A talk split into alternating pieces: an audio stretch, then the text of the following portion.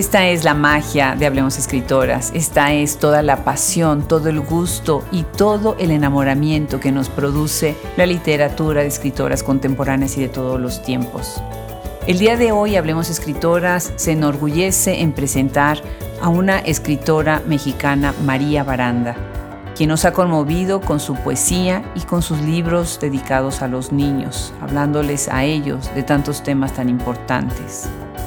María Baranda nació en la Ciudad de México el 13 de abril de 1962 y ha ganado muchos premios, tiene más de 60 libros publicados y yo estoy segura que hoy les encantará escucharla. Muchísimas gracias por sumarse a Hablemos Escritoras cada semana, por visitar nuestra tienda Shop Escritoras con venta en los Estados Unidos.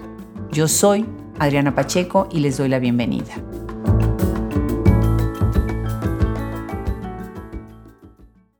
Yo siento que hay momentos en la vida de un adulto en donde definitivamente queremos volver a ser niños y eso, bueno, podría sonar muy trillado y mucha gente lo, lo diría como de una manera que, bueno, regresar a esa inocencia. Pero creo que también hay una complejidad en esta infancia y en hablarles a los niños.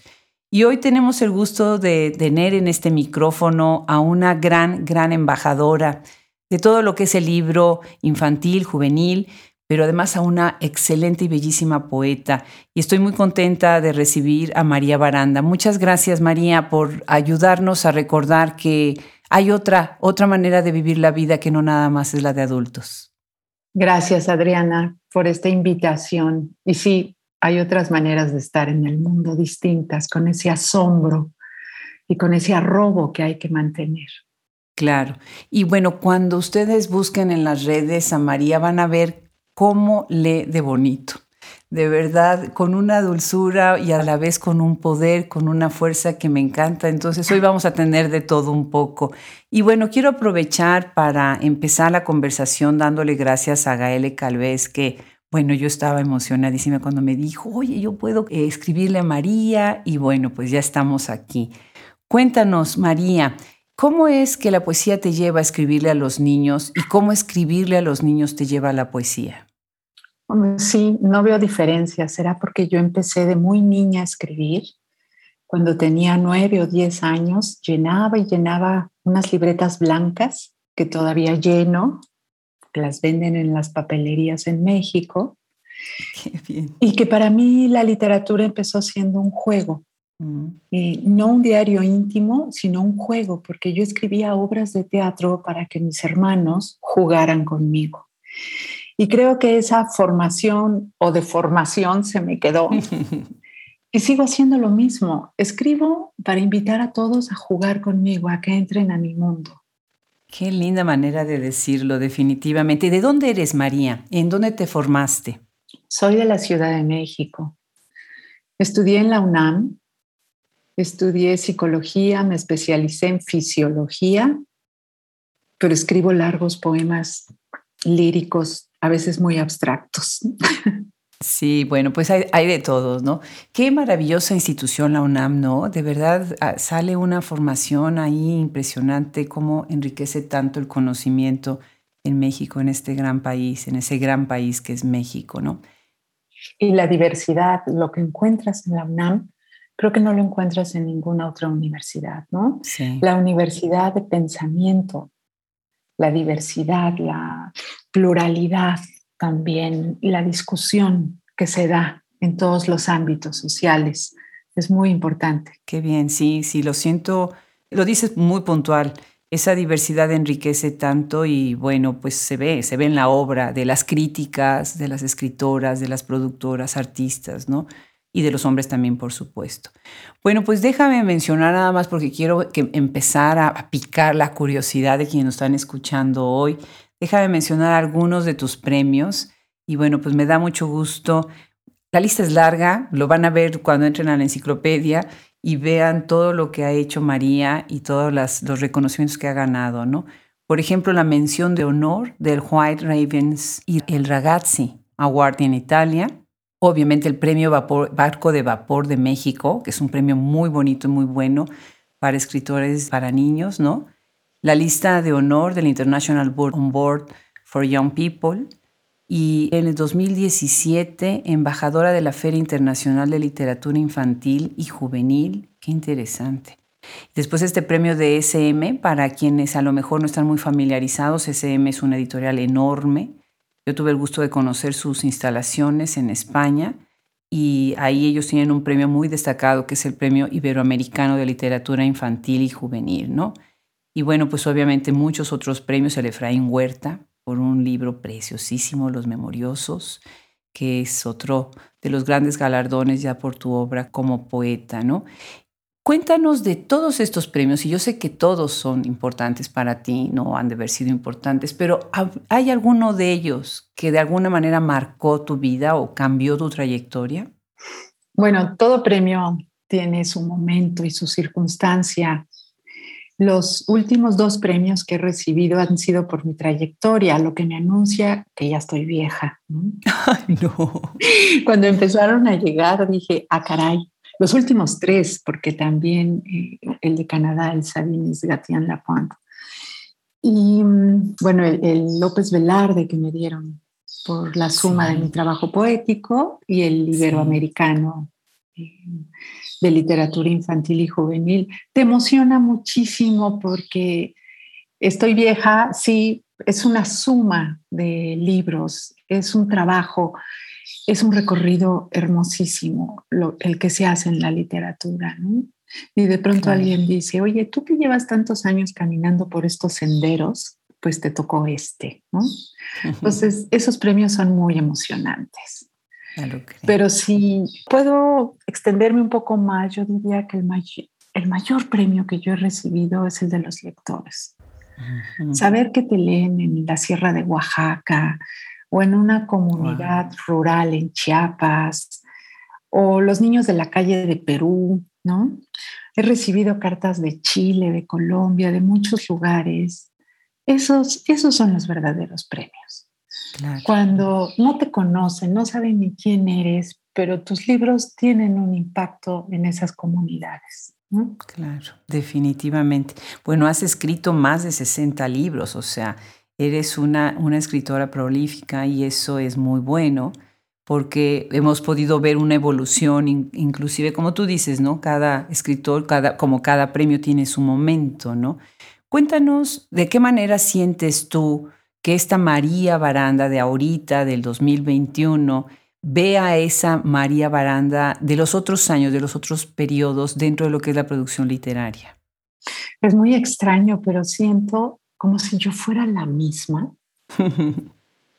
o sea, no me arrepiento de ninguno de mis errores, de ninguna de mis fallas literarias, ¿no? Por más inmaduros que hayan sido mis libros, soy la misma María escribiendo con esas ganas de contar una historia o de escribir un poema, de hablar de una situación que verdaderamente me atravesó y que me dolió y que necesito sacarla de mí.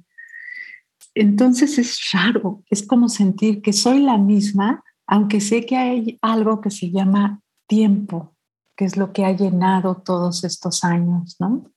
Claro.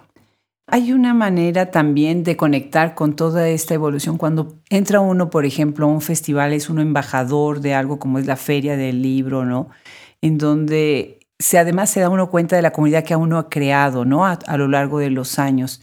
Cuéntanos un poco, ¿qué, ¿cuál es tu papel dentro de, la, de la feria y qué es lo que hace? ¿Cómo es que pues ayuda a ser visibles a los escritores que se dedican a escribir para niños?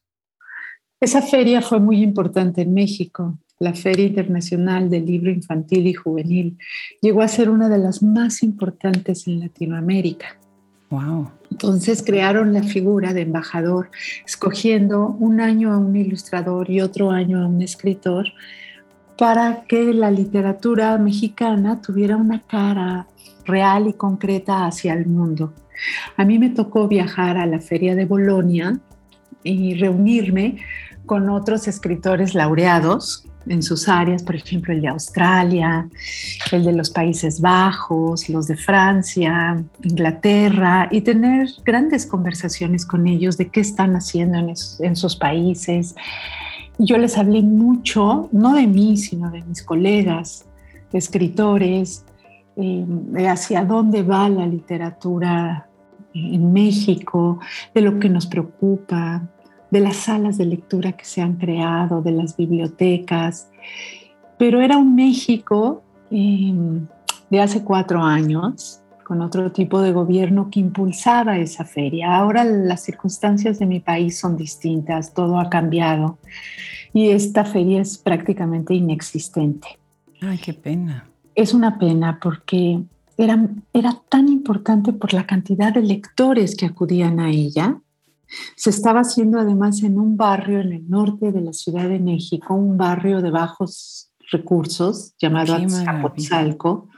¡Wow! ¡Qué maravilla! Entonces no se vendía tanto porque la gente no tenía tanto poder adquisitivo pero se llenaba de nuevos lectores que en su vida habían escuchado un poema, conocido a un autor, no habían estado en eso que es la fiesta de la literatura. Entonces, ¿cuántos nuevos lectores no se formaron ahí? Esas son las preguntas que tendríamos que hacernos. La importancia de esos eventos sí repercute en el cambio de una cultura y obviamente de un país. Claro. Voy a invitar a quienes nos están escuchando ahorita, y bueno, les recuerdo que estamos conversando con María Baranda, escritora mexicana. Los voy a invitar a que busquen en YouTube algunas de las lecturas que ha hecho María. Por ejemplo, hay una en el evento este de Río Verdadero. El video tiene más de 42 mil views. Imagínense nada más. Pero además, cuando vean el, el auditorio, la gente, bueno, atiborrado, me enterneció muchísimo, es conmovedor ver los ojos tan fijos, tan pendientes de los que están escuchando leer poesía. Y tú has dicho eso, tú has dicho que si nosotros les leyéramos más poesía a los niños, otra sería la vida, ¿verdad? Cuéntanos sobre esta idea tuya que tienes. Sí, yo he dicho que el mundo cambiaría si realmente lleváramos más poesía donde tiene que llegar, que son todos estos rincones, mercados, plazas. La poesía tiene que salir de las universidades, tiene que salir de estos cotos académicos y de estos circuitos un poco de aburrición que hemos hecho los propios poetas de leernos entre poetas. Y, a mí me sorprende que ahora hay mucha poesía que habla del poema, de los poetas. Es, es como voltear poco hacia afuera, ¿no? Hacia lo que está pasando, hacia la gente que, pues, que está esperando con unas ansias que les hables, no sé, del amor, de la desolación, de que se te perdió el perro, de cualquier cosa. Porque la poesía siempre convoca a la tribu. Tiene este poder, ¿no? La palabra poética. Y la verdad es que nos remonta a esos tiempos en que la palabra, en la palabra en la poesía tenía una función social y era importante. Y creo que hay que regresar a esos atributos poéticos. Claro, claro. Y has dicho otra cosa que me intriga y me encanta que pueda yo, soy muy privilegiada en tener este micrófono y poder eh, hacer las preguntas que tengo, porque yo, bueno, con los años cada vez tengo más preguntas y muy pocas respuestas. Y me encanta que me, que me respondan las preguntas que tengo y, y la puedan escuchar otras personas, ¿no? Y a mí me intrigó mucho cuando tú dijiste que se debería de ver el poema como presentimiento. Estás ahí recuperando también otras ideas y en el momento en que lo dices, la idea del presentimiento me parece fantástica. Y yo te pregunto, ¿por qué el poema es un presentimiento? Bueno, esta idea no es mía. Esta idea viene de un niño de 10 años en la ciudad de Córdoba, en España, donde yo fui a una biblioteca a hablarles de poesía. Y cuando les hablo de poesía, me, me la paso leyéndoles poemas de otros poetas y algunos míos. Y yo llevaba un libro mío de poemas de horror, ¿no? La Casa del Dragón y otros poemas de horror, de miedos. Y empezamos a hablar de lo que era el miedo en la infancia y de las cosas que sentíamos alrededor, ya sea imaginario, real, cuando se cierra una ventana, cuando se abre la puerta, cuando hay alguien habitando abajo de la cama, ¿no? Entonces, después de leerles un poema, todos callados, por supuesto con esa seriedad que solo se puede tener en la infancia, un niño levantó la mano y listísimamente me dijo, María, Ya sé, el poema es como un presentimiento, algo que va a pasar, pero que no sabes qué es. Y le dije, exactamente, es la mejor definición que me han dado de lo que es un poema, ¿no? Yo lo retomé en una charla que di en la Biblioteca Vasconcelos en México, porque creo que es eso, es algo que va a venir, que no sabes qué es, pero yo agregaría que te permite entrar a un lugar, un no sé qué que queda balbuceando, nos dijo San Juan de la Cruz, ¿no? es, sí, es un lugar desconocido, pero la poesía, si realmente es poesía, te tiene que llevar a otro sitio, ¿no? Que ese es el poder de la metáfora, ir más allá de su propio significado. Claro, definitivo. Y en esa plática que diste en la Vasconcelos, me encanta una persona a la hora de las preguntas y respuestas. Dice, es que íbamos bajando las escaleras y de repente ahí en el, en el quicio o en algún barandal, en algún muro, estaba un libro tuyo. Y nos emocionó mucho ver que ahí estaba el libro, así como al descuido, ¿no? De María Baranda. Y pensé en que a veces así necesitamos como un poquito al descuido, encontrarnos con la literatura sin, como tú bien dices, dijiste hace un momento, ¿no? Esa formalidad que tenemos a veces en acercarnos a la letra impresa, ¿no? Y definitivamente, bueno, pues emociona mucho ver, ver a, las personas que están encontrándose con María, así como al descuido, como a la casualidad. Así yo me encontré un día un libro que se llama Marte y las princesas voladoras. Y después me enteré que este libro, bueno, que ganó el International Book on Board for Young People en el 2008, y me encantaría que nos leyeras un fragmento, porque es un libro que me gusta mucho y bueno, ahorita vamos a hablar de muchos otros que me gustan, pero podemos empezar una lectura con ese, ¿te parece bien? Me parece bien.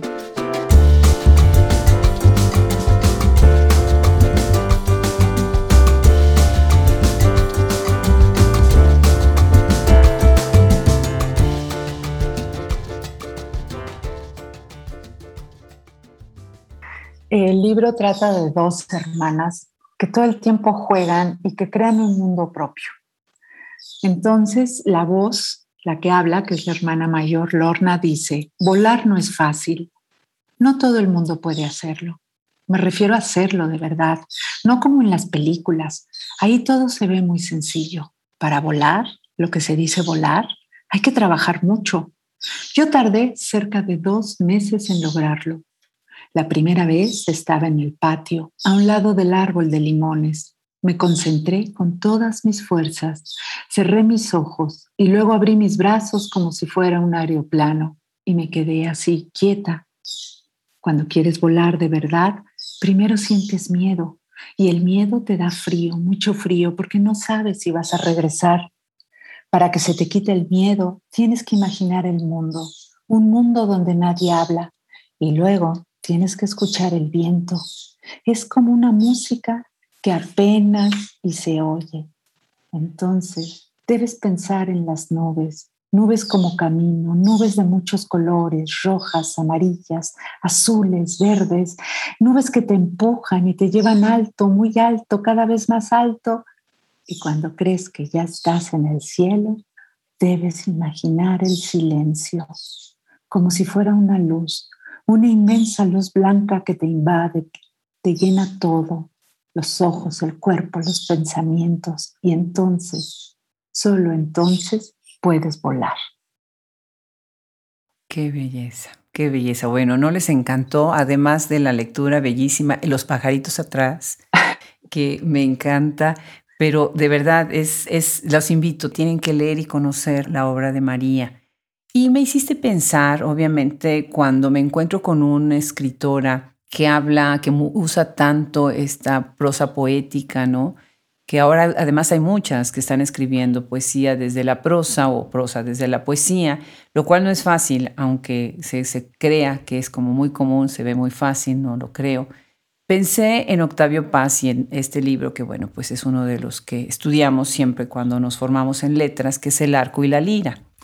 Y él dice que mientras el poema, y estoy leyendo, se presenta como un orden cerrado, la prosa tiende a manifestarte como una construcción abierta y lineal. Y ahora, en la época contemporánea y en lo que veo yo en mis lecturas, es que esto podría sonar un poquito anacrónico. ¿no? Eh, sobre todo en todo lo que se está haciendo ahora en las letras, ¿no? Por otro lado, bueno, pues sí, tiene parte de razón. ¿Cuáles dirías tú que son las líneas de coincidencia o de disidencia entre la poesía y la prosa y en esta construcción de la prosa poética? Yo creo que mm, prosa y poesía son completamente distintos los caminos, aunque hay momentos en que se tocan, que se acercan como a ese momento original ¿no? de la propia escritura pero llevan distintos caminos. En la prosa te tienes que explicar más. Tienes muy dibujado a tu lector y vas viendo de alguna manera todo lo que vas diciendo. Y en la poesía no, en la poesía la vas presintiendo. En la poesía vas más a tientas, quizá un poco con, la, con los ojos medio cerrados, ¿no? Aunque los dos existen a partir del mismo insisto, espacio vital, ¿no? De esa experiencia a través de la percepción de un mundo que quieres retratar o del que quieres contar algo, los caminos son distintos. Y otra cosa es el poema en prosa también, ¿no? Que yo he practicado, por ejemplo, en Teoría de las Niñas y partes de Cañón de Lobos. Tengo poemas en prosa, pero siempre ahí el que lleva eh, la voz cantante es el poema. O sea, tú no tienes que explicar, es nada más un lugar más distendido donde te puedes explayar un poquito más, pero no concedes tanto como concedes en la prosa, ¿no? Para mí sí es distinto y tampoco pienso cuando escribo cuento para niño, ah, voy a hacer prosa poética. Yo creo que es una manera mía de ver las cosas. Por ejemplo, si cuando describo las nubes por las que va a volar la niña, siento que sí, que mi lenguaje tiene un ritmo y tiene una manera de ver más de poeta, pero no con las intenciones de ser poética. Claro, claro. Me explico, es algo como que se me sale. Hay muchos libros que tienen esa intención y a mí me parecen sumamente cursis, porque si la intención de adornar una frase te lleva a alargarla, pues pierdes como ese latir ¿no? en el corazón de la escritura. Entonces tienes que tener cuidado y tienes que decidir siempre hacia dónde va tu texto. ¿Es prosa? Es prosa. De pronto te puede servir de ciertos recursos. Por ejemplo, yo tengo un libro que se llama Diente de León. Sí. Para mí no es un poema. Es un libro escrito en frase corta.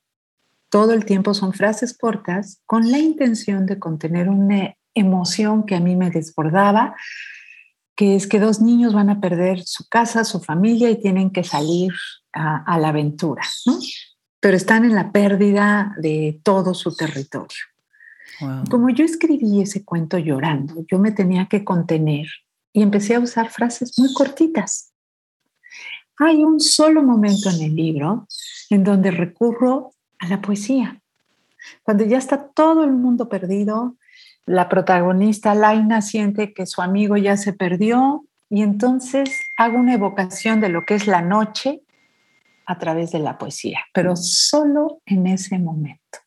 Sí. Sí. Qué interesante. ¿Y cómo disminuyes el ritmo precisamente para contener las lágrimas? Y a la vez esa disminución pues crea esa sensación de que las, las lágrimas están presentes, ¿no? Están atrás, ¿no? Sí. Me hiciste pensar ahorita en Malva Flores, otra excelente poeta, que ella también hace mucho énfasis en el ritmo, ¿no? Y en el espacio que el ritmo crea dentro del poema, ¿no? Me parece maravilloso. Y ahorita que mencionas Cañón de Lobos, y normalmente, bueno, con una escritora con tu perfil a veces no nos da tiempo con tantas cosas que quiero preguntar, pero no quiero dejar de que te oigan leer. Entonces vamos a hacer una segunda lectura, si te parece bien, porque este libro además yo lo siento como muy distinto a otros que tienes, ¿no? Y no sé si quisieras compartir con nosotros un fragmento.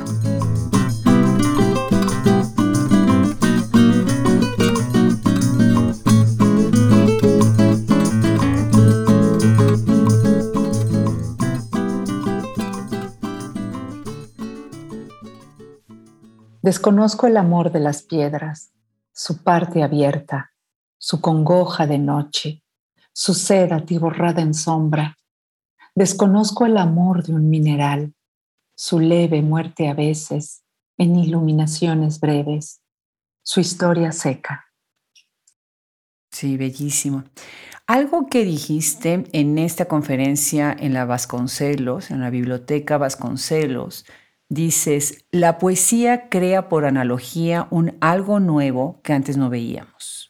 Que es exactamente esta idea de la metáfora, ¿no? O sea, como la imagen nos sirve para dar luz a algo ausente, pero a la vez te crea otros aspectos, otros elementos y enriquece muchísimo, ¿no?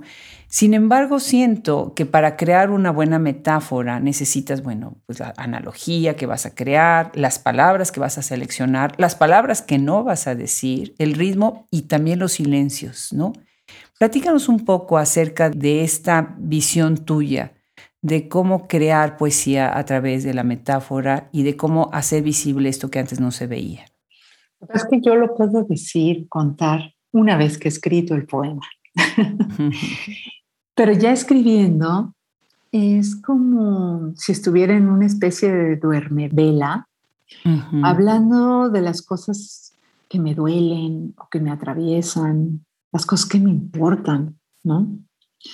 Para mí eso es lo determinante para escribir un poema. Ya después, obviamente veo todas estas analogías a la hora de trabajar el poema. A veces con las analogías, logras crear una tercera dimensión que es la de la metáfora. Pero no es antes. Yo antes no digo, voy a hacer una metáfora con la guayaba, por ejemplo, ¿no? En el platón de mi casa, sobre la desolación. O sea, no, no construyo así, sino más bien puede entrar esa guayaba eh, rota o medio mordida trabajando la idea de un niño en la calle que acabo de ver, por cierto, que no traía zapatos y me quedé preocupada. Entonces son cosas como si vas recogiendo. Creo que lo más importante es la atención y la atención que pone un poeta al ver su mundo, su mundo cotidiano. Claro. Y que esas cosas que vas escuchando, que vas viendo, se van sumando, se van quedando en ti y que en un momento dado salen con una intensidad especial. Yo creo mucho en la intensidad. Si mis analogías están bien hechas, será la intensidad que yo ponga en ellas lo que las haga tan especiales y tan distintas a las analogías de los demás, ¿no? Qué bien, qué interesante. Desde la intensidad y para la intensidad, buscando la intensidad. Me encanta. Hay otra manera en donde yo quiero revisar tu trabajo, que es la cuestión de los temas. Y es muy raro y se ve poco ver y leer mucho acerca del padre y de la figura del padre. O sea, no es que sea poco, que pero es menos. Se habla más de la figura de la madre en la literatura en términos generales, ¿no? Pero la figura del padre eh, no, no siempre se ve en la literatura. Y tú en teoría de las niñas hablas del Padre y dices, voy a repetir algunas de las frases, de las ideas que estás poniendo ahí. Dices, barre la calle, recoge por la cera fragmentos de papel secante. En otro momento dices, piensa en sus niñas.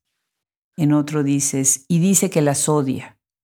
Después, más adelante, las pinta, las somete. Roba manzanas que después corta en finos pedazos de pulpa húmeda. Y este libro es un buen ejemplo del presentimiento, porque cuando lo estás leyendo, todo el tiempo está uno como en un presagio, ¿no? En una zozobra, de súbito como una calma y después viene como una angustia. Ese fueron los sentimientos que me despertó este libro a lo largo de, mi lectura. Cuéntanos de este libro, Teoría de las Niñas, y describir sobre el padre. Sí, es obviamente es un padre mitológico. Me refiero como al creador, el que dibuja y el que crea ese mundo de las niñas. Este, este libro tiene muchas líneas de cruzamiento em, o entrecruzadas por dentro. Al principio eh, yo se lo dedico a Henry Darger, que fue un, un artista él recolectaba basura, entonces de ahí la imagen de que barre las calles y va recolectando, ¿no? Y va formando un mundo con las niñas que él hizo y que metió a una novela que se llamó Las Vivianas y niñas con las que él formaba collages. Obviamente también a mi padre, que era un dibujante y que tenía en su estudio estos calendarios con esas niñas que son de los años 50, donde Henry Darger recortaba, hacía sus recortes, las mismas niñas. Entonces a mí mi infancia se me cruza con esas imágenes. Y lo pongo todo en un espacio extraño de reflexión. Es un libro donde reflexiono mucho, donde es la palabra la que continúa en el siguiente poema. Casi siempre la última palabra se toma en el siguiente poema, ¿no? donde vamos a recorrer, esa es mi propuesta, los caminos de la memoria, pero hacer un mundo totalmente imaginario como respuesta al olvido, al olvido que tenemos todos, porque sin olvido, pues no sería posible que siguiéramos viviendo, ¿no? Si no, estaríamos llenos de nostalgia. Entonces trabajé este libro sin nostalgia. Yo no tengo nostalgia por la infancia ahí ni nada. Es un tiempo presente donde suceden las cosas. Quería trabajar esa desesperación entre el silencio, entre ese mundo que parece onírico, pero también reflexivo, ¿no? Y no retroceder ante nada en mi pensamiento. Si el mismo poema me iba llevando, por ejemplo, a decir mi padre es barro y lengua entre las sílabas que aún no conozco, es porque estoy creando un nuevo alfabeto, ¿no? Y de ahí me voy a escucharlas eh, reventando en las colinas con rifles, con sonidos. Luego las veo perfectamente como cicatrices que se van formando en la tierra, como si pudiéramos ver esta superficie muy frágil ¿no? de lo que es la capa terrestre pero a la vez retomo los crayones y los pinceles con los que se tiene que crear un mundo, un mundo divergente además. Qué belleza. Qué belleza. Sí se nota que es este padre mitológico. Y me gusta mucho que estás diciendo esto de que si no hubiera olvido viviríamos dentro de la nostalgia, ¿no? Y a veces el olvido es la única manera de sanar las cosas que se han vivido, ¿no? Así que el olvido es tan importante como la memoria. Me gusta la, manera en que rescatas esto. Y bueno, antes de que empezara esta conversación, em, normalmente, bueno, para quienes están escuchando, Hablemos Escritoras, se, se graba sin cámara. Es solamente audio, porque así preservamos la calidad del audio que después, bueno, se va a editar por lo menos cuatro veces antes de que salga a ustedes y lo escuchen. Pero a veces ponemos la cámara porque nos conocemos, porque tenemos algo que enseñar. Y yo le quería enseñar a María los libros que me acaban de llegar de ella, preciosísimos. Uno se llama Un abrazo y el otro se llama De la vida de las ranas. Y son libros que se van a mis nietas, una a Idaho y las otras dos a México. Y yo sí te quiero dar muchísimo las gracias, María, por eh, ayudarme a ser abuela y en su momento me ayudaste a ser madre, aunque por circunstancias de la vida no tuve tanto acceso a tus libros cuando mis hijos eran pequeños, pero ahorita es un manjar, es una delicia. Y bueno, te quería yo preguntar, hay algunos temas que son tan difíciles presentárselos a los niños y los cuentos son la única manera de hablar de ellos, con ellos. ¿Qué dirías tú? ¿Cuáles son los temas y las situaciones que has tenido que abordar o que has abordado para los niños y desde dónde te posicionas para abordar estos temas? Mira, aquí te cuento que yo creo en algo, no sé si soy muy supersticiosa, pero nunca elijo yo un tema y no permito que nadie lo elija por mí. Mm nunca, nunca acepto que un editor me diga, necesito un libro sobre tal o cual cosa. Porque no puedo escribir así. Y me he llevado yo misma unos fracasos espantosos. Entonces decidí que ya no acepto ni siquiera que me digan, María, necesito tal cosa. Yo creo que a mí los temas me encuentran un día lo descubrí y dije, ah, ese es el problema. Los temas me encuentran a mí, solo que tengo que estar muy atenta para que lleguen. Entonces, cualquier tema. ¿Me explico? Yo he hablado en mis libros para niños, por ejemplo, de la muerte. Muchas veces, me doy cuenta que muchísimas veces he hablado de la muerte, de la muerte del abuelo, de la muerte de la mascota, de la muerte de un pájaro. O sea, he hablado mucho de la muerte y la gente me ha dicho, pero ¿cómo les hablas de la muerte? Y de pronto pienso, es que yo no estaba hablando de la muerte.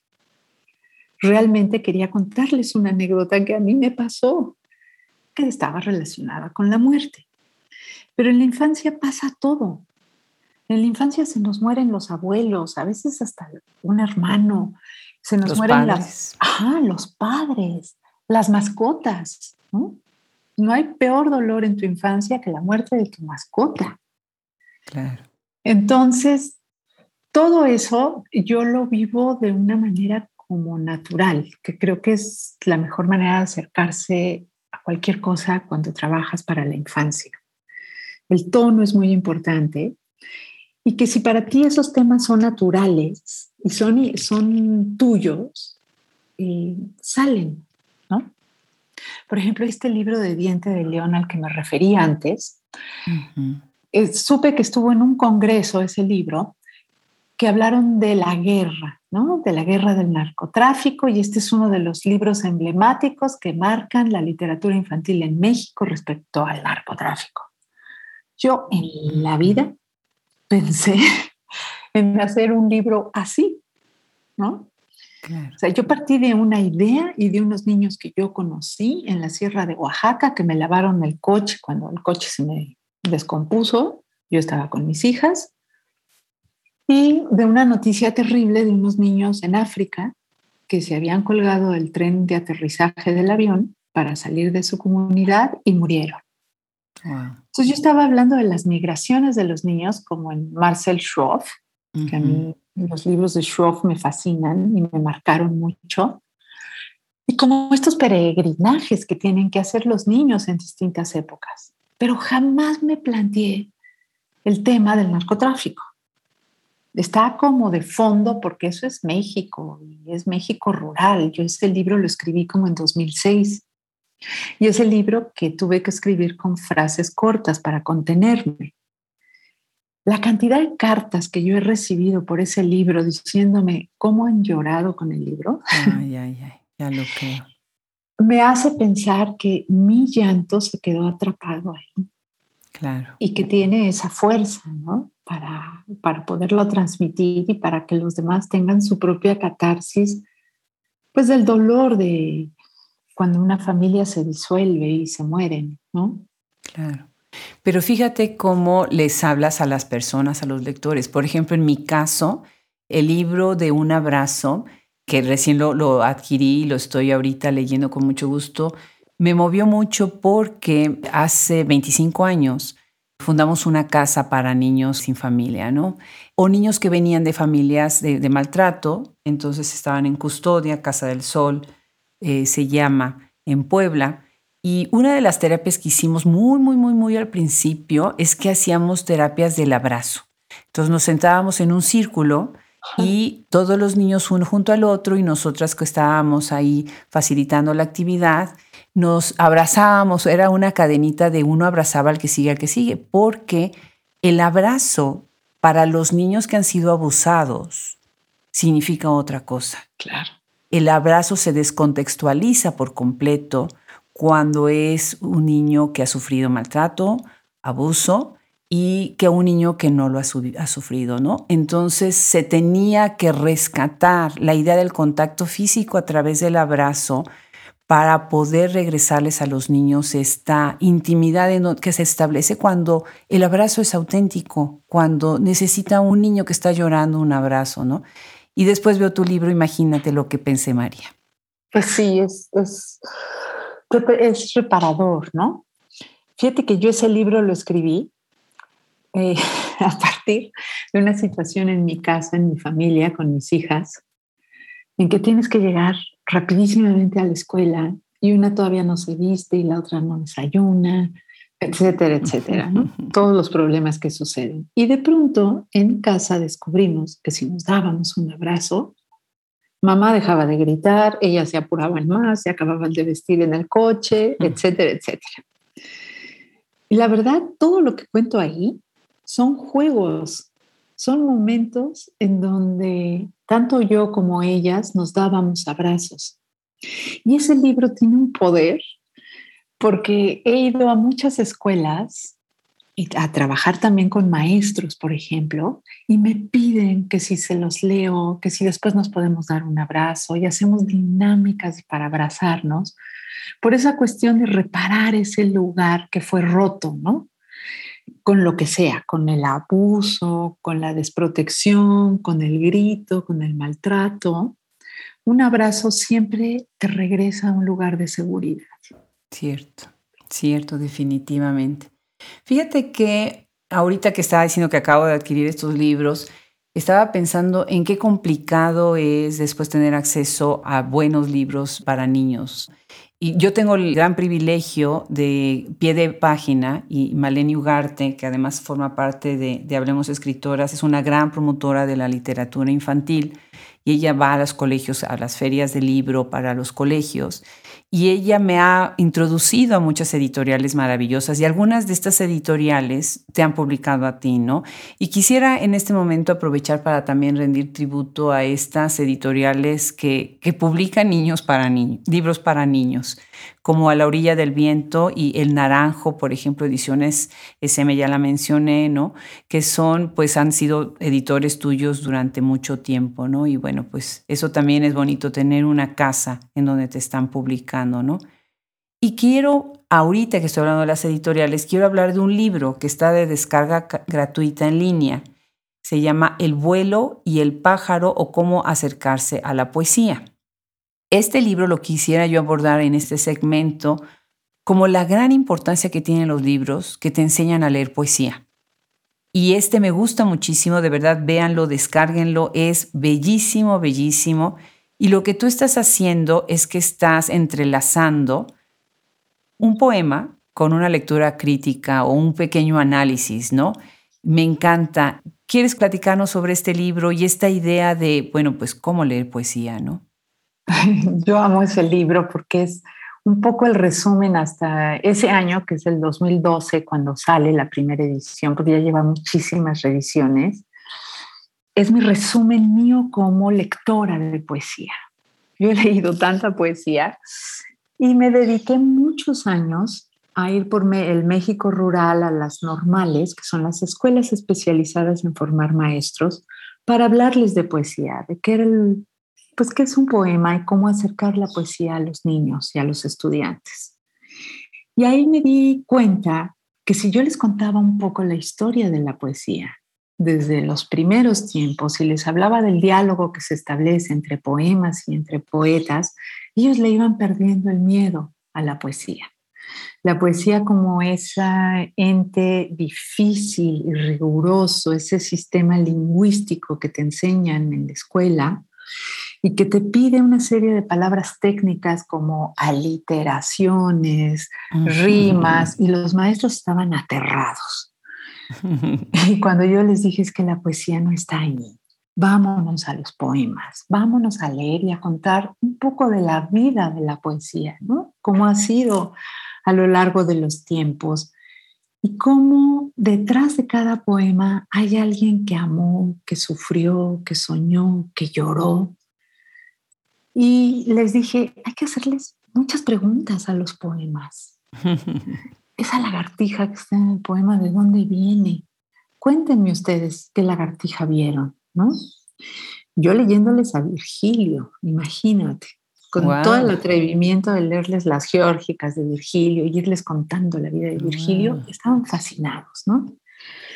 Entonces, este libro trata de eso, de cómo romper esos cercos que te enseñan y te alejan de lo que es realmente el poema, que tiene que palpitar, que tiene que encantarte, que tiene que regresarte a lo que decíamos al principio, a las palabras de la tribu. Entonces de eso va este libro. Qué maravilla, qué maravilla. Cuando yo hago alguna plática con padres de familia, con madres de familia, precisamente promoviendo la literatura y la lectura, una de las actividades que hago, ah, bueno, sucede que casi son más mujeres, a veces también hay hombres, que me encanta que estén, ¿no?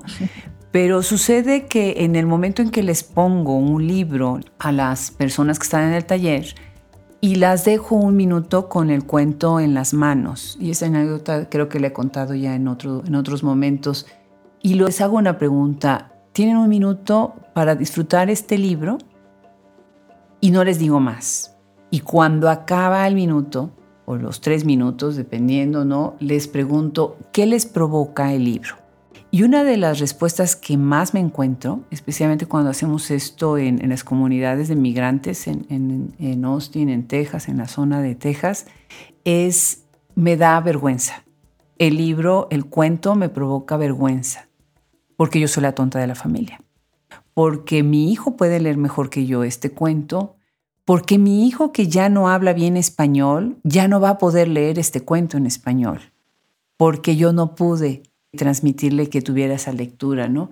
Y algo que, a mí me da muchísima, me da tristeza por un lado, pienso cuando yo les leía cuentos a mis hijos, que era un momento tan íntimo, y siempre les digo, el cuento es como un puente que te permite conectar lo cotidiano, las carreras de cada mañana, ¿no? De poner al niño en la escuela y todo lo que es lo cotidiano, lo que es de trámite, con ese momento sublime en donde estás junto al niño, ¿no? ¿Qué dirías tú? ¿Cómo podríamos nosotros promover más esto que, bueno, en inglés, el story time, ¿no? el, cuento, la lectura en familia? me parece tan hermoso todo lo que has dicho. Estoy tan conmovida con tu mm. historia yo no creo que haya algo mejor. Estoy totalmente de acuerdo en que la literatura es un puente para llegar a mí mismo, sobre todo, ¿no? Cuando tú vas llevándolos a esa reflexión de que el que importa eres tú, no el texto, sino lo que a ti te produjo y las historias que tú tienes dentro y las historias que tú cargas y que seguramente hay un momento en donde podamos hablar de ellas y tú las puedas sacar porque esa historia a ti te está ayudando a que tú hables, ¿sí? no a que te avergüences, sino a que tú hables de esa lengua que estás perdiendo, ¿no? O de ese hogar que quizá ahora es nuevo. A lo mejor tienen que fijarse en las maravillas que ahora tienen, que tienen la posibilidad de recuperar una lengua y tener una lengua nueva, ¿no?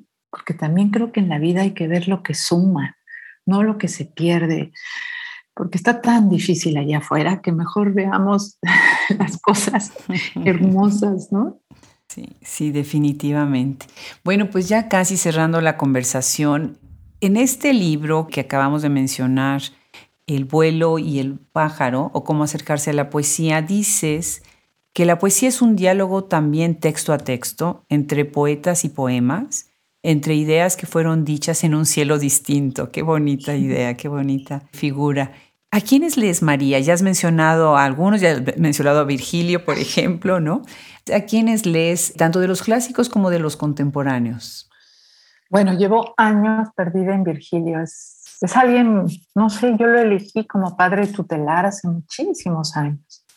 Wow. También, sí. Yo sé que es muy raro. He inclusive estudiado latín para hacer mis propias traducciones y me divierto. Eh, lo he seguido mucho, lo seguí al bosque, me metí con él como a ver a los osos, los lobos, las abejas, los cerdos, todo lo que encontró, ¿no? Me dio mucho vocabulario, me abrió el mundo a un nuevo, a un nuevo ciclo, digamos, ¿no? No nada más el mar, sino también la tierra, todos los ritmos de la tierra. Leo muchos textos no poéticos, ¿eh? leo muchos manuales, desde agricultura biodinámica, leo la historia de las flores, me gustan muchos textos sobre astronomía, de poetas, por ejemplo, San John Peirce fue uno de mis padres muchos años. Estuve mucho tiempo metida en su libro Vientos. Me gustaba imaginarlo cruzando el desierto del Gobi en camellos, hablando de todo lo que sentía y todo lo que veía. Marianne Moore fue una figura muy importante. Vallejo, Claro. Mm, La soledad que tuvo desde la cárcel para escribir Trilce e inventar un lenguaje. Entonces, por distintos momentos he tenido poetas, ¿no? Ahora estoy fascinada y regresando a Baudelaire, mucho Baudelaire, Qué bien. y todo el impacto que tuvo en los poetas mexicanos, ¿no? Entonces me llevó de la mano a Tablada y estoy con Tablada jugando mucho. Por ahí ando. Qué bien, magnífico, magnífico. Y bueno, pues para cerrar esta conversación, qué lástima que se nos acaba el tiempo. Cuéntanos, María, ¿en qué estás trabajando ahora? Bueno, terminé un libro para niños y estoy esperando respuesta de una editorial sobre un- una cuestión verdadera, una mentira que dijo una de mis hijas cuando era pequeña, que su abuela había muerto en una montaña, ¿no? Por, por hacerse la gloriosa. Entonces, bueno, a ver qué pasa con ese. Y estoy escribiendo, pues, un libro de poesía que todavía no cobra mucha forma, entonces no sé bien qué contarles, pero estoy metida en, en poemas más breves de los que yo hago. Pues siempre produciendo, siempre produciendo.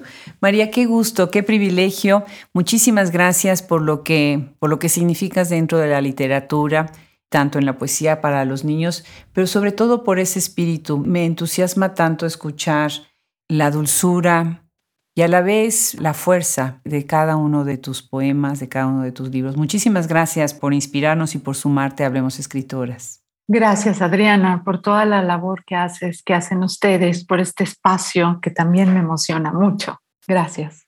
Pues al contrario, un abrazo grande desde Austin. Igualmente.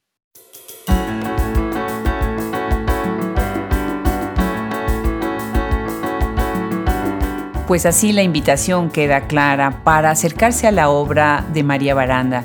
Si ustedes quieren leer una poesía deliciosa y quieren comprar libros para sus hijos, de verdad es una gran, pero gran escritora de nuestras letras contemporáneas. Muchísimas gracias a ella que aceptó sumarse a Hablemos Escritoras.